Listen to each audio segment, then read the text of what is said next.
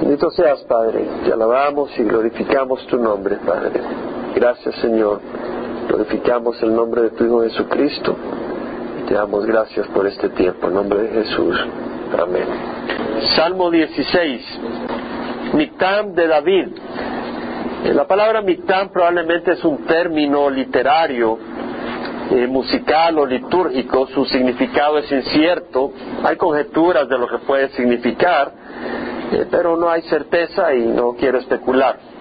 Eh, pero vamos a, eh, probablemente significa alguna cosa relacionada a la música que deberían de tocar junto con el salmo, o tal vez alguna forma de poesía o tipo de poesía eh, bíblica o algu- alguna cosa relacionada con la ceremonia en el templo, no sabemos, así que no vamos a especular más.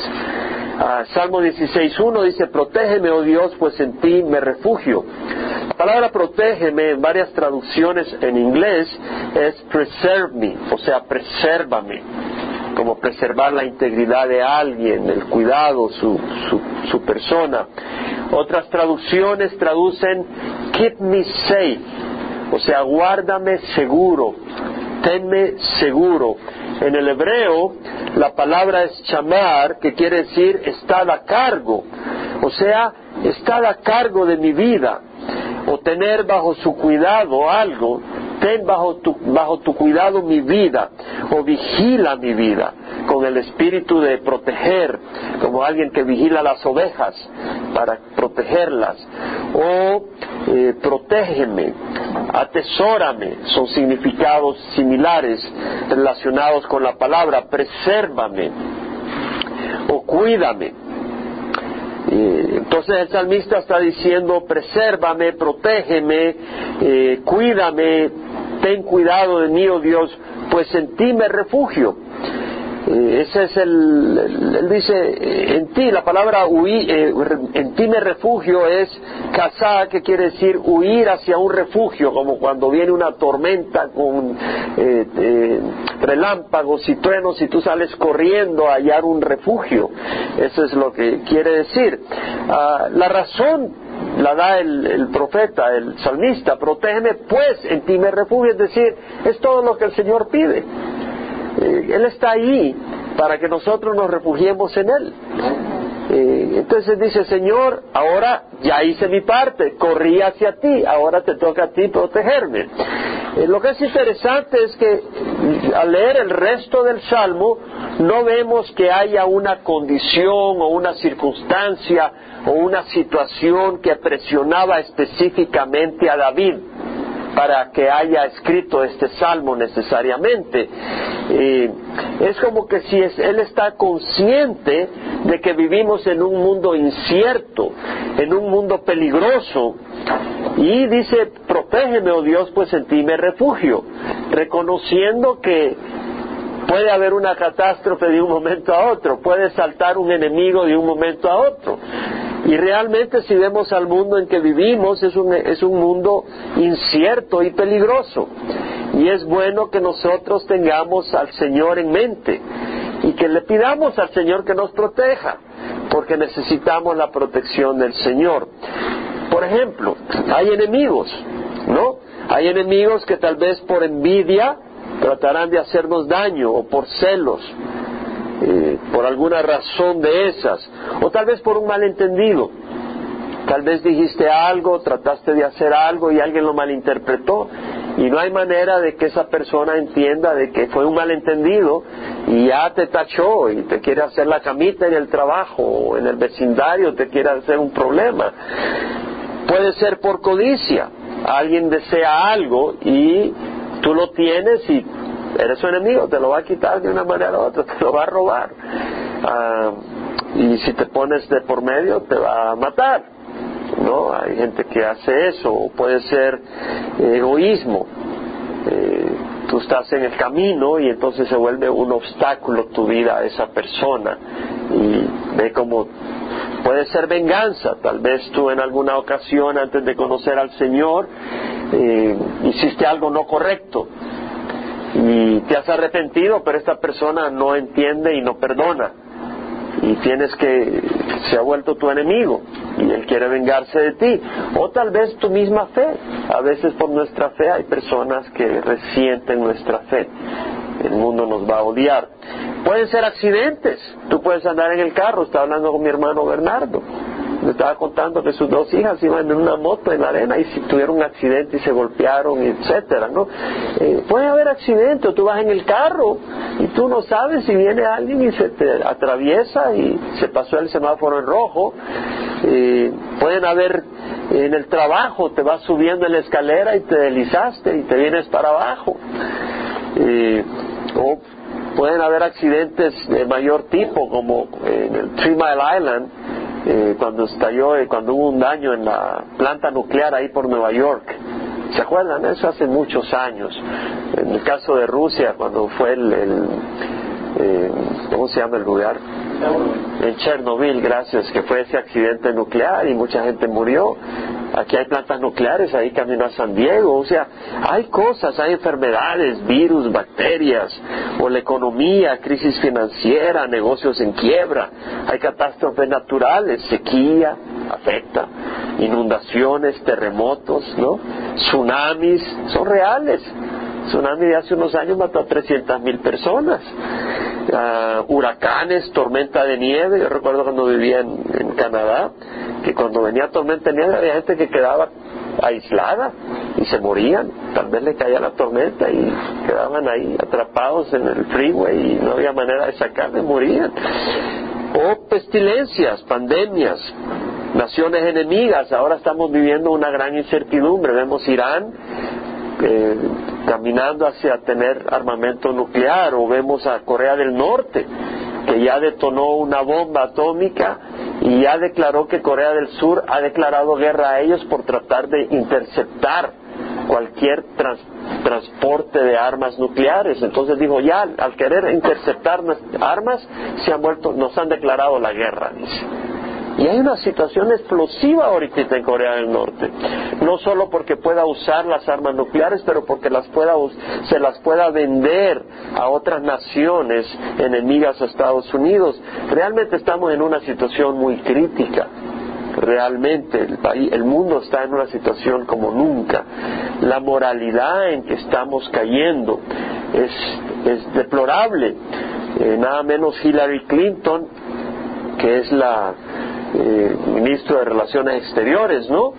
Eh, ha declarado ya de que los embajadores de Estados Unidos pueden llevar a sus parejas homosexuales con pasaporte diplomático o a sus parejas lesbianas con pasaporte diplomático. Es una depravación la que está ocurriendo.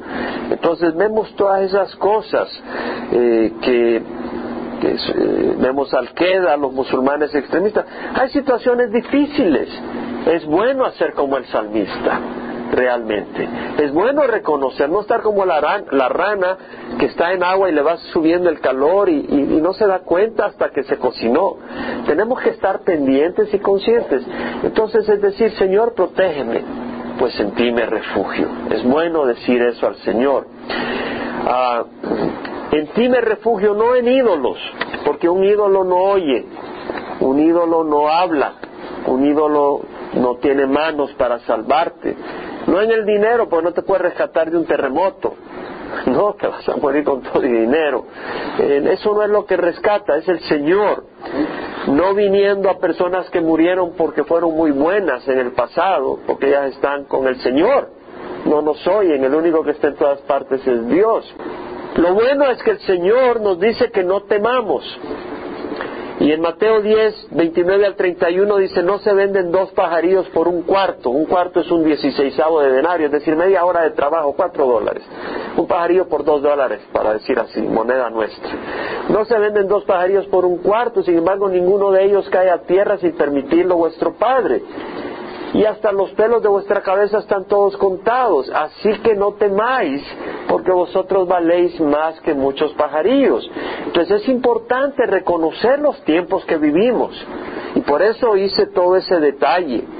No seamos ciegos, pero al reconocerlos, reconozcamos que tenemos refugio en el Señor. No tenemos que andar con miedo. No temáis, dice el Señor.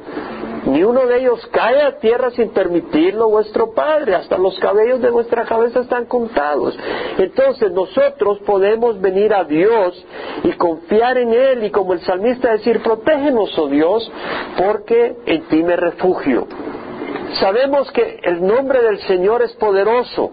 En Hechos 4.12 dice, no hay otro nombre bajo el cielo dado a los hombres en el cual podamos ser salvos. Quiere decir que hemos sido dado un nombre bajo el cual podamos ser salvos. No hay otro nombre dado bajo el cielo a los hombres bajo el cual podamos ser salvos. Pero hay uno que ha sido dado, que es el nombre de Jesucristo. En Romanos 10.13 dice, todo aquel que invoque el nombre del Señor será salvo. ¿Quién es todo aquel? Cualquiera que invoque el nombre del Señor. Jesús es todopoderoso y sabio y conoce todo. Entonces podemos buscar refugio en Él. En Colosenses 1, 15 al 17 leemos que Él es la imagen del Dios invisible. Es decir, Dios es invisible. Pero en Jesucristo pudimos ver a una persona que podíamos palpar, pero en Él se manifestaba el poder, el amor y la compasión de Dios. Entonces, Él es la imagen del Dios invisible, el primogénito de toda la creación, porque en Él fueron creadas todas las cosas, tanto en los cielos como en la tierra, visibles e invisibles. Dominios, poderes, autoridades, todo ha sido creado por Él y para Él. Él es antes de todas las cosas y en Él todas las cosas permanecen. ¿Qué está diciendo? Jesús ha creado todo. Entonces, si Jesús ha creado todo, Él conoce a todos. Él conoce a la tierra, Él conoce si la tierra va a temblar o no, Él conoce el mar, él lo ha creado. Él conoce a cualquier ser humano, por más malvado que sea e intención tenga, Él conoce sus pensamientos. No hay nada ni nadie que escape la sabiduría y el conocimiento del Señor. En Colosenses 2.3 dice que en Él están escondidos todos los tesoros de la sabiduría y del conocimiento. Entonces podemos tener paz porque Jesús es todopoderoso. Él creó el universo y Él conoce todo y es lleno de sabiduría. Además podemos refugiarnos en el Señor porque Él es compasivo. En Mateo 11, 28, 30 sabemos eso, pero es bueno recordarlo. Yo no sé si a usted le ocurre lo que a mí me ocurre, pero estas cosas son necesarias recordarlas. El Señor dice en Mateo, venid a mí los que están cansados y cargados y yo os haré descansar. ¿Qué está diciendo? Que al Señor se preocupa por nosotros. Él no quiere vernos cargados. Venid a mí los que estáis cansados y cargados y yo os haré descansar. Tomad mi yugo sobre vosotros y aprended de mí que soy manso y humilde de corazón y hallaréis descanso para vuestros corazones. Porque mi yugo es fácil y mi carga es ligera. En Hebreos, en Hebreos 4, 14 al 16 meditamos algo el domingo recién pasado que el Señor tuvo que ser tentado para qué? Para ser un sumo sacerdote compasivo, los que estuvieron el domingo pudieron reconocer eso. Y el Señor, por eso dice la palabra del Señor, teniendo pues un gran sumo sacerdote que trascendió los cielos, Jesús el Hijo de Dios, retengamos nuestra fe, porque no tenemos un sumo sacerdote que no pueda compadecerse de nuestras debilidades, sino uno que ha sido tentado en todo, como nosotros. Por tanto, acerquémonos con confianza al trono de gracia ¿Para qué? Para que recibamos misericordia y hallemos gracia para la ayuda oportuna. Es decir, Jesús es compasivo. Y, nos dice el autor de Hebreos, vengamos a Dios, vengamos a Él, Él es el sumo sacerdote, porque Él es compasivo y no solo eso, al venir al trono de gracia vamos a hallar misericordia y vamos a hallar ayuda. ¿Quién de nosotros a veces necesita? A veces tú estás cansado, a veces tú estás agotado, a veces tú estás bombardeado. Realmente las noticias, las situaciones, los problemas, las angustias te pueden cansar y hay que buscar refugio en el Señor. Y vemos que el Señor es compasivo. Jesús busca protegernos, no solo Él quiere protegernos, Él busca protegernos. En Lucas 13:34 leemos que él clama y dice, Jerusalén, Jerusalén, la que mata a los profetas y apedrea a los que le son enviados. ¿Cuántas veces quise juntar a tus hijos como una gallina a sus polluelos bajo sus alas y no quisiste? ¿Qué quiere decir cuántas veces? Quiere decir que Jesús intentó mes tras mes tras vez de juntar a los hijos de Jerusalén, a Jerusalén como una gallina junta a sus polluelos. ¿Con qué propósito protegerlos, darles consuelo? ¿Cuántas veces si Jerusalén fue un pueblo rebelde a Jesús, cómo no nos va a proteger a nosotros si nosotros venimos a Jesús? Tenemos que entender eso. Y por eso es necesario, a veces tú estás en tu casa, estás en tu trabajo y te hayas desanimado, ven a la iglesia y ven a escuchar la palabra, ven a alabar al Señor. Pero es necesario venir, es necesario eh, enfocarnos en el Señor. Jesús quiere protegernos, vámonos a Juan 10. Jesús es bueno, Jesús no nos va a abandonar y tenemos que recordar eso. En Juan 10, el versículo 10 dice, ladrón solo viene para robar, matar y destruir. Yo he venido para que tengan vida. Entonces el Señor nos va a querer proteger porque Él ha venido para proteger nuestra vida, pero no solo para protegernos, Él ha venido para que tengamos vida en abundancia. Eso es lo que el Señor busca. Señor quiere que tengamos vida en abundancia. Yo he venido para que tengan vida y en abundancia. Y luego dice el versículo 11, yo soy el buen pastor. El buen pastor da su vida por las ovejas. Vemos que el Señor da su vida por nosotros. Él dio su vida por nosotros. Luego dice el que es asalariado, el que no es dueño de las ovejas, que no es pastor, ve venir al lobo y abandona a las ovejas y huye y el lobo las arrebata y las dispersa. Él huye porque solo trabaja por pago, no le importan las ovejas. Pero yo, dice Jesús, soy el buen pastor, conozco mis ovejas y las mías me conocen. Luego tengo otras ovejas, dice que no son de este redil, a esas también me es necesario traerlas, esas somos nosotros los gentiles, y serán un rebaño con un solo pastor. Por eso el Padre me ama porque yo doy mi vida para tomarla de nuevo. Nadie me la quita, sino que la doy de mi propia voluntad. Jesús nos amó tanto que dio su vida por nosotros. Tengo autoridad para darla y para, eh, autoridad para tomarla de nuevo. Entonces vemos que nuestro Señor Jesucristo es el buen pastor que dio su vida por nosotros. Debemos de recordar eso. Debemos de recordarlo continuamente y refrescarnos en eso. Luego dice el salmista, yo dije a Jehová, tú eres mi Señor, ningún bien tengo fuera de ti. Entonces el nombre de Dios es Jehová. Y dice, yo, yo dije a Jehová, tú eres mi Señor. A veces la gente dice el Señor Jesús, pero lo dice por, por rutina. Y la palabra Señor es como un título de respeto, pero realmente no entienden lo que están diciendo, ni lo están diciendo de corazón. El salmista está diciendo, yo le dije a Jehová, tú eres mi Señor.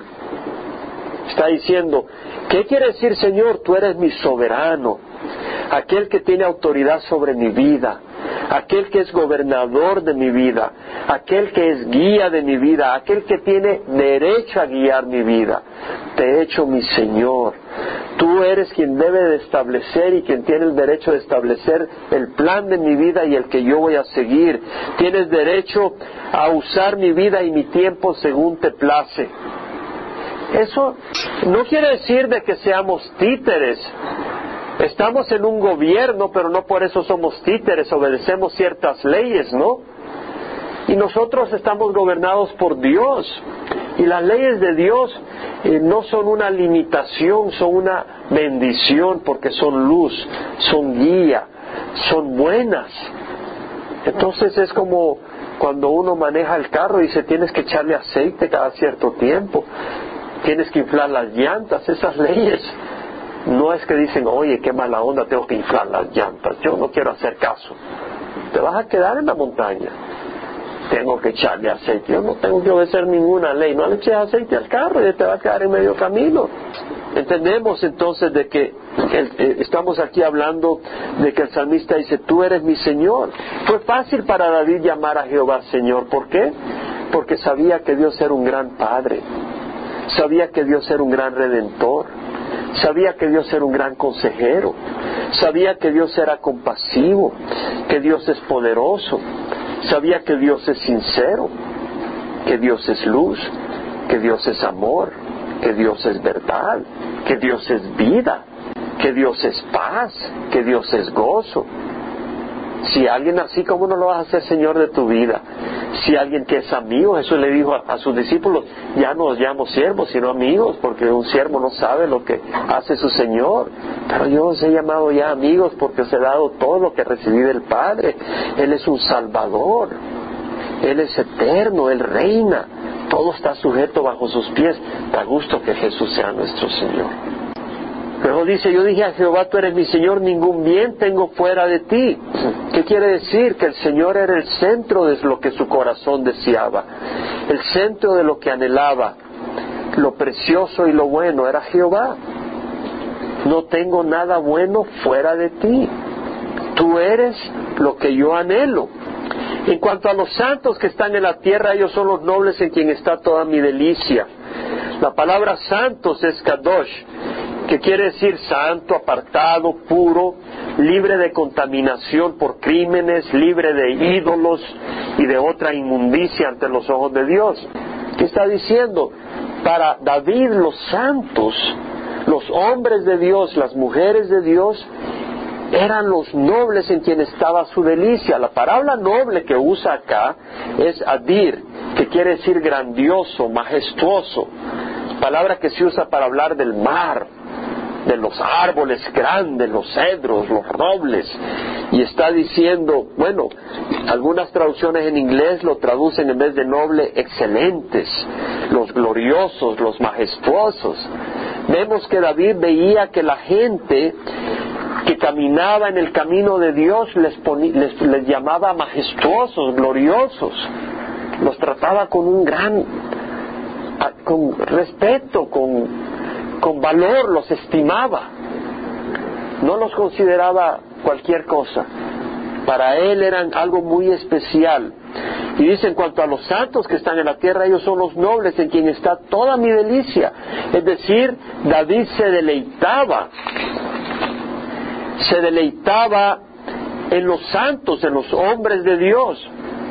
Unos se deleitan en amistades inmorales, ¿no?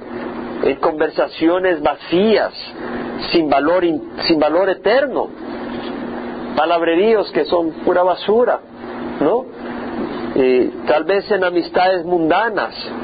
Otros se deleitan en juego de básquet y bueno, no tiene nada de malo disfrutar de un juego, pero yo a veces oigo ahí donde vivo, a veces oigo cuando hay juego de básquet y los Lakers ¡ah! se pegan unos gritos y saltan y, y cuando van perdiendo se ponen la cara ahí como que les vino el infierno encima y lo toman a pecho que les va a dar un dolor de corazón. Y, bueno, está bien los deportes, pero la delicia de uno es el Señor, realmente. Y, y es, es decir, es hermoso cuando nos deleitamos en los hermanos. Por ejemplo, cuando tenemos los eventos, como tuvimos el picnic recientemente, ¿no? Ah, qué bonito estar entre los hermanos y jugar un juego. Está bien, ponte un juego de voleibol o de tenis o de ajedrez si quieres, pero estás con un hermano y tú sabes que no te va a hablar burradas, ¿sí? Espero que no hablemos burradas, sino que va a decir algo constructivo, va a decir alguna palabra de ánimo, alguna palabra sana, alguna palabra recta, y puedes sentir esa paz y esa coinonía. Pues estás con otra persona y de repente dices cincuenta mil barrabasadas y que vas a tener paz en tu corazón. Entonces es tan bueno poder eh, deleitarnos en los hermanos. Y de hecho, cuando nos deleitamos en los hermanos es un buen síntoma. Pero cuando tú dices, ay, viene este hermano, están los hermanos ahí, puro ahí, necesitan chile, tabasco. Nada, solo hablan del Señor, puro aleluya. Mira lo que dice Primera de Juan sobre el chile tabasco. Uno de Juan 3, versículo 14. Nosotros sabemos que hemos pasado de muerte a vida porque amamos a los hermanos. El que no ama permanece en muerte. Y el versículo 18, hijos, no amemos de palabra ni de lengua, sino de hecho y en verdad. En esto sabemos que somos de la verdad y aseguraremos nuestros corazones delante de Él. O sea, cuando hay un amor hacia los hermanos, es una cosa buena. Y David era un hombre de Dios, bueno, pecador, pero realmente él servía a Dios y cometió grandes errores, ¿no? Pero se arrepintió de ellos y pagó por ellos caramente. Pero vemos el corazón del, del, hombre de Dios, de la mujer de Dios, es el amor a los hermanos. Entonces nosotros debemos de tener esa actitud de buscar el convivio y conversar y disfrutar. Y eso es lo que sentía David. Luego dice, se multiplican las aflicciones de aquellos que han corrido tras otro Dios. Es importante tener perspectiva. David sabía que el que corría tras ídolos, el que corría tras otros dioses, la inmoralidad, el dinero, la codicia, eh, dice, eh, se multiplican sus aflicciones. Ahí están luchando con el SIDA, ¿no? O están luchando con otras situaciones. Eh, bueno, Dios perdona y busca que se arrepienten, pero si tú no caminas en el camino malo, te vas a evitar esas cosas, ¿no? Y es bueno evitar esas situaciones. Ah, es bueno reconocer no derramaré yo sus libaciones de sangre, ni sus nombres pronunciará mis labios. Es decir, lo que dice, no participaré en sus ceremonias religiosas, ni siquiera los mentaré. Mencionaré sus nombres, no serán alguien que sea parte de mi vida. Y realmente es importante no participar, ¿verdad? Eh, con las ceremonias religiosas de los paganos. Nada menos ahorita el Orange Unified School District ahí en el salón de la cafetería tienen un evento de los indios nativos americanos. Pero si tú te das cuenta de lo que están haciendo, no solo están pintando o usando plumas, ahí están danzando y cantando sus cánticos espiritistas. ¿Qué vas a ir a hacer con eso? ¿Me explico? Ahí cuando estaba la situación esta de la proposición 8, que, se iba, que iba a votar, que iban a decir que se iba a hacer, una iglesia anglicana creo que era, se reunió el obispo con medio mundo, musulmanes, budistas y de todo el mundo a, rezar para que cancelen la proposición 8 y para que permanezca, me permitan toda esa maldad. ¿Qué vas a hacer tú en eso? O como cuando en el Día de Acción de Gracias, se recuerda hace muchos años, vi que en una catedral, ahí en Texas, estaba el sacerdote con los musulmanes y los fulanos y los menganos, todos a darle gracias a Dios. Y yo llamé, le dije, ¿y a qué Dios le estaban dando gracias? Porque cada uno tenía un Dios distinto. ¿A cuál? ¿A Dios? Ah, no, a Dios, no, ¿a cuál? a Pascual.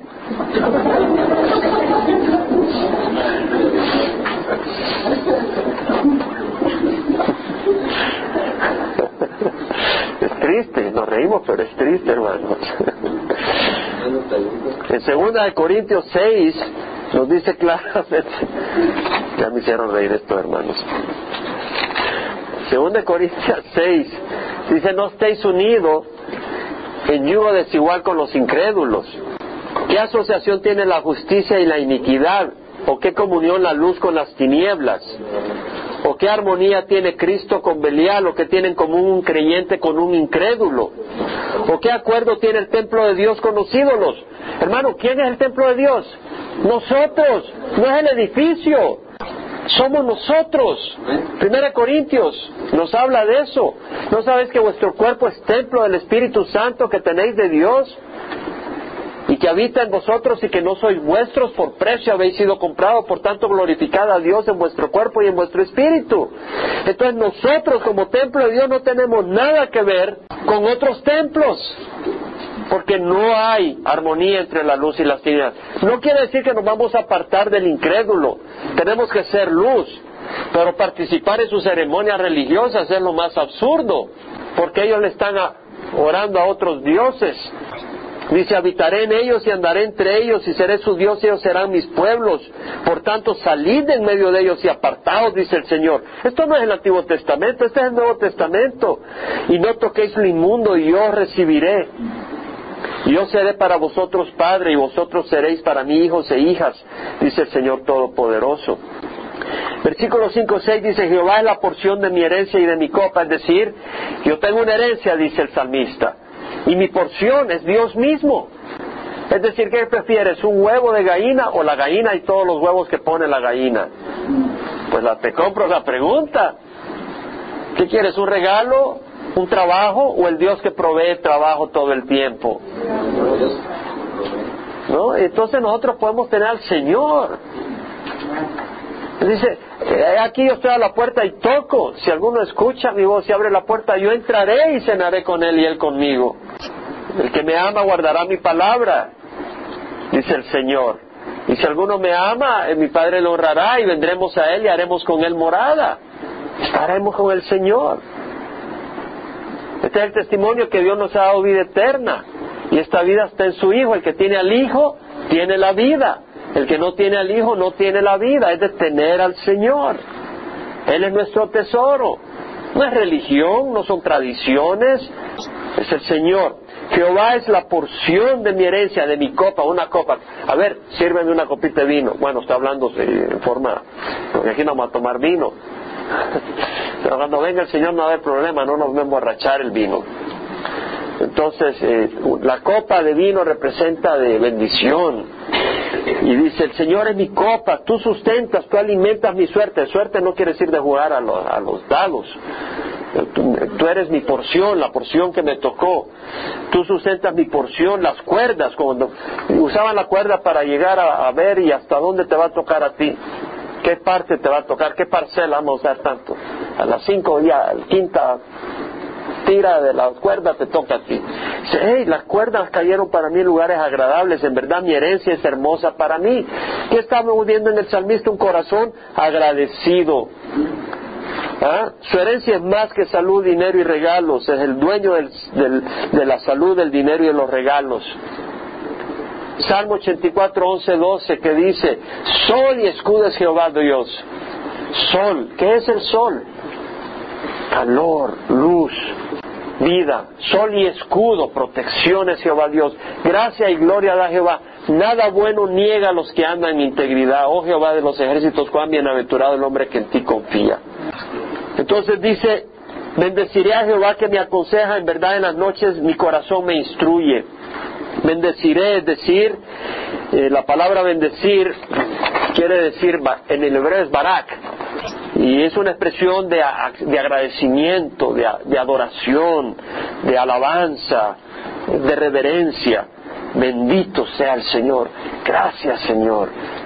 Mereces la gloria. Bueno eres. Es una de agradecimiento y de adoración y admiración. Bendeciré al Señor que me aconseja y en verdad en la noche mi corazón me instruye. ¿Cuál de los dos? Dice el Señor que me aconseja y luego dice mi corazón me instruye. El salmista abrazaba la palabra del Señor. Y porque abrazaba la palabra del Señor, él estaba saturado de la palabra del Señor.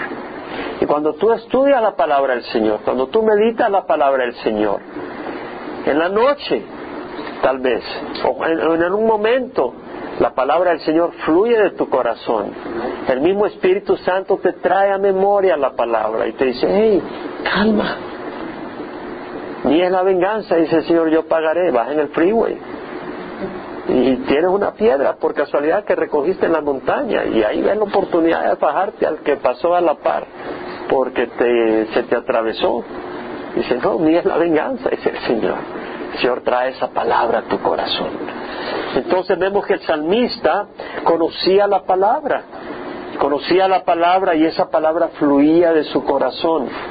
El Salmo 119.5 dice, lámparas a mis pies tu palabra, luz para mí, camino. Juan 10.27 dice, mis ovejas escuchan mi voz. Y yo las conozco y ellas me siguen. Mis ovejas, mis ovejas escuchan mi voz. ¿Qué quiere decir eso?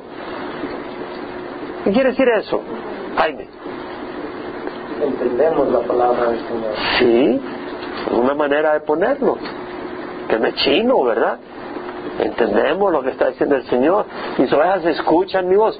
A veces los cristianos estamos ahí angustiados. ¿Cuál es la voluntad del Señor? ¿Qué querrá el Señor? Como que el Señor está jugando escondelero con nosotros. ¿Sabe lo que es escondelero? No sabe lo que es a, escondidas. Cada lugar es distinto. Te está tratando de esconder. Y que, Señor, mira que quiero. O no dice ni pío el Señor nos quiere guiar. ¿Tú crees que el, pastor ahí está mirando a las ovejas que van al despeñadero y dice, ah, no le voy a decir que por ahí no? ¿Tú crees que así es el Señor? Malvado corazón pensar eso. El Señor está ahí y si ve que nos vamos al despeñadero va a decir, por ahí no. No solo nos va a decir, por ahí nos va a dar un jalón por eso sientes un gran jalón, porque tal vez ibas por el camino equivocado y el Señor te tuvo que dar un gran jalón para que entendieras. ¿Cierto? Entonces vemos de que el Señor en, Santiago 1, 5 al 8 dice, si alguno se dé falta de sabiduría, que le pida a Dios, porque entre más le pide, más se va a esconder. No, no dice así. ¿Se ve alguno de vosotros falta de sabiduría? Que le pida a Dios, el cual da a todos abundantemente y sin reproche y le será dado. Pero que pida con fe sin dudar, porque el que duda es semejante a la ola del mar que va y viene, impulsada por el viento de una parte a otra. No piense pues ese hombre que recibirá cosa alguna del Señor, siendo hombre de doble ánimo, inestable en todos sus caminos. Entonces, ¿qué es lo que nos está diciendo el Señor? Que si necesitamos sabiduría le pidamos a Dios y Él nos va a dar abundantemente y sin reproche. Entonces, cuando nosotros necesitamos tomar una decisión o conocer algo, ¿cómo vamos a saber la voluntad de Dios? Dios no la quiere revelar a través de su palabra, a través de su espíritu. No dijo el Señor, el espíritu os guiará a toda verdad y nos ha dado su palabra. Debemos de confiar, porque si dudamos que el Señor nos va a guiar, no nos va a guiar el Señor, porque es una ofensa al Señor que dice Proverbios 3, 5 al 7, confía en Jehová con todo tu corazón y no te apoyes en tu propio entendimiento, reconócelo en todos tus caminos y Él enderezará tus sendas. Entonces vemos que debemos de confiar en el Señor, no decir, eh, a ver si el Señor me guía y cómo le hago. Dice la palabra que Él pone en nuestros corazones el querer como el hacer para su beneplácito. Algo muy importante, sin embargo. Eh, David se, gozaba en los santos, en los siervos de Dios. Eh, primera de Juan, capítulo 2, versículo 10 al 11, nos habla una situación donde sí no vamos a poder tener luz. Si dudamos, no vamos a tener luz. Y luego Versículo 10 dice, el que ama a su hermano permanece en la luz y no hay causa de tropiezo en él. Pero el que aborrece a su hermano está en tinieblas y anda en tinieblas y no sabe a dónde va porque las tinieblas han cegado sus ojos. Entonces nosotros tenemos que caminar en el amor del Señor, porque si no nos vamos a perder. No vamos a tener la luz del Señor. Versículo 9, por tanto mi corazón se alegra, mi alma se regocija, también mi carne morará segura, pues tú no abandonarás mi alma en el Seol, ni permitirás a tu santo ver corrupción. Es decir, el salmista sabía de que podía confiar en el Señor. Y dice, mi corazón se alegra, mi alma se regocija, mi carne morará segura, porque no abandonarás mi alma en el Seol. Es decir, antes de Jesucristo, los muertos en Cristo iban a dónde?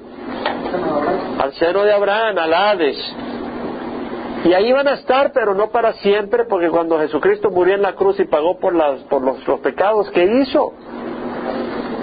Abrió las puertas para que no se queden en el Hades, en el seno de Abraham.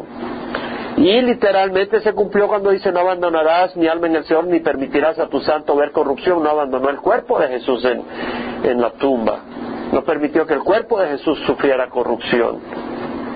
Y nuestro cuerpo sufrirá corrupción si el Señor no viene y nos lleva inmediatamente, viene dentro de unos 100 años, ya nosotros nos vamos a ver pelados, como decimos en buen, buen, en buen español, ¿no?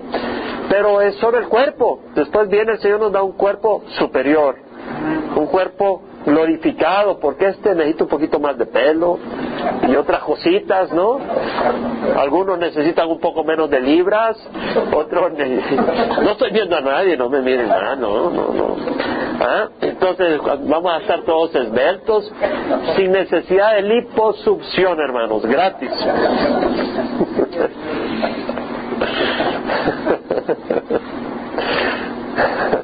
Vamos, hermanos. Dice versículo 11, me darás a conocer la senda de la vida. ¿Cuál es la senda de la vida?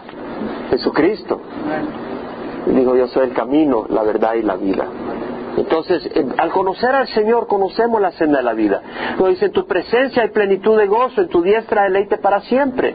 Necesitamos estar en oración, necesitamos buscar del Señor.